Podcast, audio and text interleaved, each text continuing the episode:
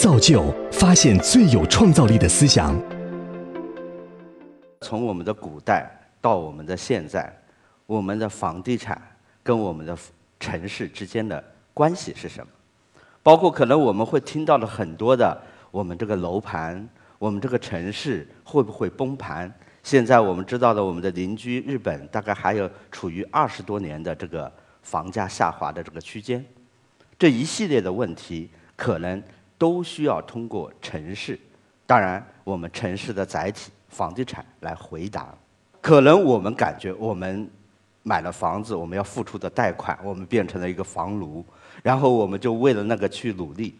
但是大家不要忘了，在座的每一个人所做的每一个跟城市有关的居住文化类的东西，它同时又在改变着这个城市。所以你的每一步的选择，可能会决定这个城市是更好还是更差。当然也会决定了你的社区的房子的房价会更高或者更低，你的小孩在里面的居住的这个教育会如何？所以我们来看看历史上我们的中国曾经是怎样的。我们曾经的时候万邦来朝，我们的房地产非常的活跃，我们的鲁迅在北京拥有一套四合院是很轻松的。我们现在非常的不轻松，我们最后发现南北朝的时候动乱的时候，呃，房地产也很贵。稳定的时候，这个房地产会是成为一种重要的一个财富。这是我们的历史的脉络，历史的城市。包括我们还记得有个著名的诗人叫白居易，但是别人跟调侃他，告诉他：“你在这个地方白白居住是不容易的。”我们在上海居住要容易吗？所以我们要想这个问题。那么，我们首先得要思考一些宏观性的问题，也就是说，我们房地产会不会崩盘？按照我的研究，在城镇化率没有低于七十之前，世界各国都没有崩盘的，包括我们的邻居日本的房价跌下去，也是在九二年它的城镇化率要超过七十五之后。所以，如果有人告诉你会崩盘，或者怎样，暂时不要去听他，因为我甚至可以负责任的告诉大家一组数据：从幺四年开始计算，我认为上海的房价未来的十年还会翻一番。那么大家记住了。那么我们现在的城镇化率只有五十六，真实的城镇化率只有三十七，还有很多伪城市化。什么意思呢？就是说它在城市没有户口。那么我们来看看，我说的到底是不是对的？我们看看我们的美国，美国的房地产涨了四十九年，跌的只有七年，所以这么多年的历史告诉我们，我们的纽约是我们全世界房价的一个定锚器，是个参考价格。但是如果操作的不好的话，就像我们的日本，它涨了三十五年，但是它跌了二十多年。而且最近它一直在跌，那么我们的上海，我们的中国，我们希望我们是朝那个好的方向去的。我们相信跌的少一点，涨的时间长一些。肯定大家都在问我们上海的房价到底贵不贵？刚刚我已经讲过了，纽约的房价是个定锚器。那么纽约的房价是多少呢？核心区域里面，就是说我们说的外环以里的这个区域里面，它的价格是一万两千美金。如果乘以这个汇率六点多的话，大家都知道应该多少？我们的现在的房价还没有到，在接近。但是呢，纽约的郊区的房价只占核心区域的大概只占了百分之四十多，但是我们的郊区呢，占了超过了六十多。所以呢，我们说的只把州浦当黄埔这件事情。外环以外很多偏的地方，房价涨了这么快的事情，我们还是要谨慎的。这两张图就可以看到，美国它是在螺旋形的上升，我们的日本到了九二年之后，你就看着它一直就在往下走。所以我们经常在说调控又来了，大家要欢迎调控，调控是帮助大家的房价保持稳定，不要像这样的跌下去。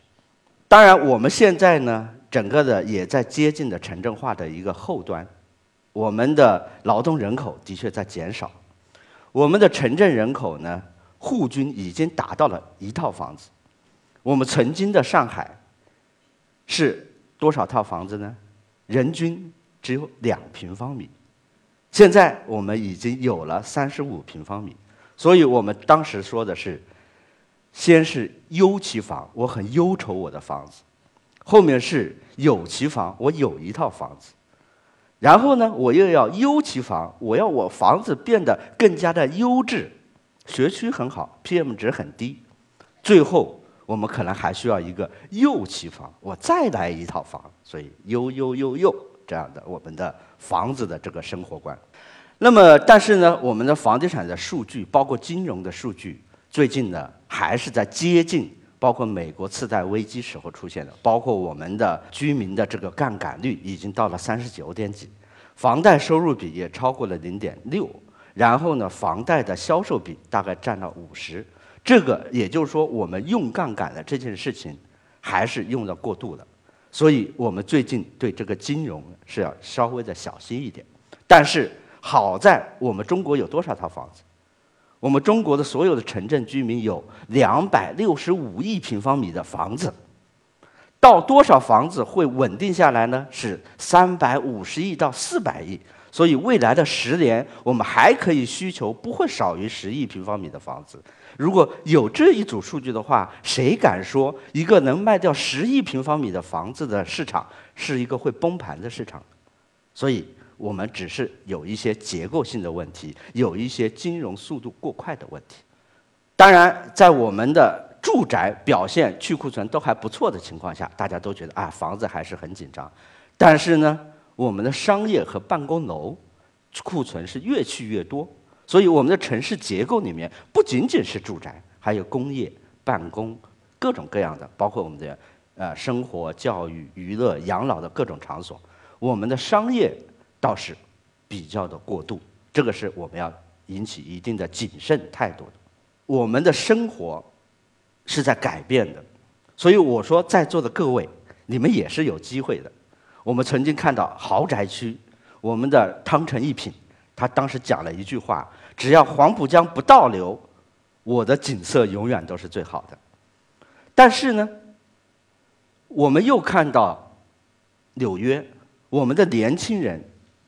传统的富人区或者传统的高品质的这种住宅，因为我们的年轻人就去了一个纽约的一个地方，那个地方原来是个屠宰场，年轻人都在那儿创业，都在那儿去住，最后那个地方变成了一个高尚的居住区。所以我们说，我们的生活，我们的努力，可以把之前传统的一些东西所改变。传统的说这个地方好，不一定的。给我们在座的年轻人说：“我愿意在那个居住，那个地方会更好。”所以，我们的居住的文化也会改变我们城市的建筑和需求。那么，我们曾经看看我们的历史上的这个房地产的发展，曾经是什么？我们原来非常的自信，万邦来朝，韩国、日本都在学我们的产品。但是有一段时间我们不自信了，特别是在建筑上不自信了，所以我们看到了都是什么产品呢？英式的风格、赖特的风格、法式的风格、喵金的那种装修，然后地中海的风格，然后把世界上所有人叫的优秀的地址都放在我们的房地产的名字上，然后弄得哈尔斯塔特，包括我们的奥地利的一些都投诉，为什么把我这么好的地方放在一个楼盘名字去？实际上是一种不自信。然后呢，开发商在追求利润。我们的之前的利润可能是建筑行业大概有百分之十就可以了，但是之前的可能因为一种追求暴利，所以我们开句玩笑，没有流道德的血，所以他赚的更多了。但是现在已经到了平均的利润，现在需要靠土地金融和社区管理运营来获得更多的机会。但是最后，我们一定会进入。这个城市的朝代，就是我们的人本理念、人本的产品、人本的需求，来改变我们的住宅，以及改变我们这城市的文化。我记得冯仑同志跟我讲了一个小故事，我印象非常深刻。他讲的就是我们的上海。他说：“居住改变中国，为什么呢？是因为我们的之前的上海的小姑娘们非常的急躁，然后不能容纳别人，然后看所有的人都是外地人。为什么？是因为她的居住有关系，因为她每天的上厕所要抢的，她刷牙也得要抢的，他挤公交车更要挤的，所以他的心态非常的局促，非常的着急，所以优雅不起来。但是现在他们都已经有人均三十五平米了，所以他的生活状态非常的好了。我们的居住改变了他们的心态，所以海纳百川，所以我们这个上海这个城市变得更加的有包容性了。我们之前的房子，我们要的是什么？六十年代、七十年代的那批人想的是什么呢？清晨的早市，我们要去讨价还价，掐掐那个白菜新鲜不新鲜。我们社区会有一个图书馆，可以在那去读书的。节日里面，父亲会拎着一桶油漆去刷刷墙的。我们的邻里之间的钥匙是可以给邻居的，没关系。我们的婆媳之间的矛盾是很尖锐的，但是没有办法，这只能生活在三代居住在一起，容忍。然后我们的小客厅里面永远响着哗啦哗啦的搓麻将的小麻将声音。我们的家庭的厨房永远都是很繁忙的，我们的杂物间永远都是堆的都是满的，装不下的。但是，居住文化改变了我们建筑形态，我们在座的需求也在改变这个城市的居住的文化。当然，为了在这个城市生活的更加的方便、更加的居有意、更加的容易，我相信今天我还是要给大家一些小小的技巧。大家都在说，零零年买的房子都涨的都赚钱了，但是不要忘了，有的地方涨得高，有的涨得低。大家都在说人民广场涨得最快，还有虹桥涨得最快，错了。你如果要赚钱的话，人民广场周边的老西门让你赚的钱更多，虹桥边上的金汇让你赚的钱更多。所以数据和研究就产生了它的价值，所以这个趋势也很重要。所以，这是我们对区位的判断，包括规划的一些判断。同时，我们还要关注企业的要素。我的一个很好的一个朋友，他是给中央领导人上课的。他竟然买了一套房子，到现在产证还没拿到。我说：“你这个老师好像也不对啊。”他说：“因为那个开发商逃掉了，产证办不下来。”所以，企业有多么重要，一定要搞清楚这个企业的信用。我们也得问自己几个问题：红线。楼眼在哪里？最好的地方，建筑有没有弱势？同时，我们十楼有没有漂浮粒子？十楼不应该加钱更贵，而应该价格便宜，甚至把那个窗子要做成防雾霾的窗子，因为三层一层，十米、三十米漂浮粒子就在那个位置。同层排水，包括高压线、坟场、庙宇，你的邻居是谁，决定了你的房子的价值。所以我们来。简单的看看一组大数据，所以我们说大数据的价值，红的地方就是房价最高的。上海有一个十字轴线是哪里？就是我们的黄浦江沿线，加上延安路隧道展开往虹桥以及往周浦去的这一路都是高端的住宅，所以红线就是这样产生的。然后我们可以看看轨道交通，大概能够让我们的房价多一千左右，然后。越远的地方，轨道交通对房地产产生的价值更大。邻居的受教育水平，最后我们惊人的发现，在五角场和在徐汇的地方，房价挺高的。为什么？因为那有复旦、有同济，那边有交大和华师大。那么我们的好邻居，我们的就业表现不错的区域，它的房价也是非常高的。最后呢？我们可能的吃货们发现，米其林餐厅周边的房价也不低。那么，餐饮价格跟房价也有关联度。当然，我们已经把它量化成了指标了。当然，还有最重要的，大家最关心的学区房。学区房带来的价值实际上是非常的高。曾经在北京出现了三十万一平米的几平米的房子，就是为了那个学区。在学区资源没有完全。市场化的情况下，我觉得这个可能还是一个定价的一个权利。最后，我想花非最少的一点时间，跟大家徜徉一下未来的上海。我们看看上海的这张图，跟周边的，我们有六大都市圈，以长三角上海为代表的都市圈将是未来的六大都市圈之一。之前呢是纽约、巴黎、伦敦、东京、五大湖等等。然后我们再来看看我们的上海。我们上海这幅图，我经常会喜欢对着地图在徜徉。上海像什么？大家告诉我，上海像什么？上海像一个领头羊，羊犄角就是我们的崇明，羊嘴就是我们的临港的滴水湖。所以，我们这个领头羊是个世界的领头羊，是个中国的领头羊，是带着我们的浙江和江苏一起往前走的领头羊，带着我们中国共同走向民族的自信的这一个领头羊。那么，当然，它的房价。也就不会太便宜。那么，当然，现在的地价已经告诉我们了房价的预期，这是我测算的它的楼板价。但是这样的上涨速度是太快了，我们正在想办法控制这个速度，所以大家也不用特别着急。但是呢，我们要自信的，唯一的让房价降下去的难度是蛮大的，因为城市有吸引力了。我们唯一能做的，增加我们的收入。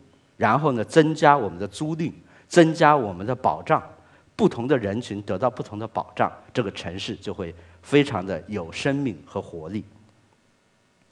然后呢，二零四零年的规划就告诉了大家这么一组数据：你们未来的城市的梦想、房价的增长，或者是幸福的指数，将会跟这个都有关系。我们都知道的一些最高的。中央活动区，这是肯定不错的。然后呢，我们的九个主城区，然后新城，包括核心镇，然后呢，还有我们的六个邻居，都会给我们带来非常好的生活的梦想。最后，我想说的是，让脚步等一等我们的灵魂，让我们的房价等一等我们的城市，让我们的居住的建筑。高品质的建筑、奢华的建筑，等一等我们的居住的文化。希望我们能够有个更美好的未来。谢谢大家。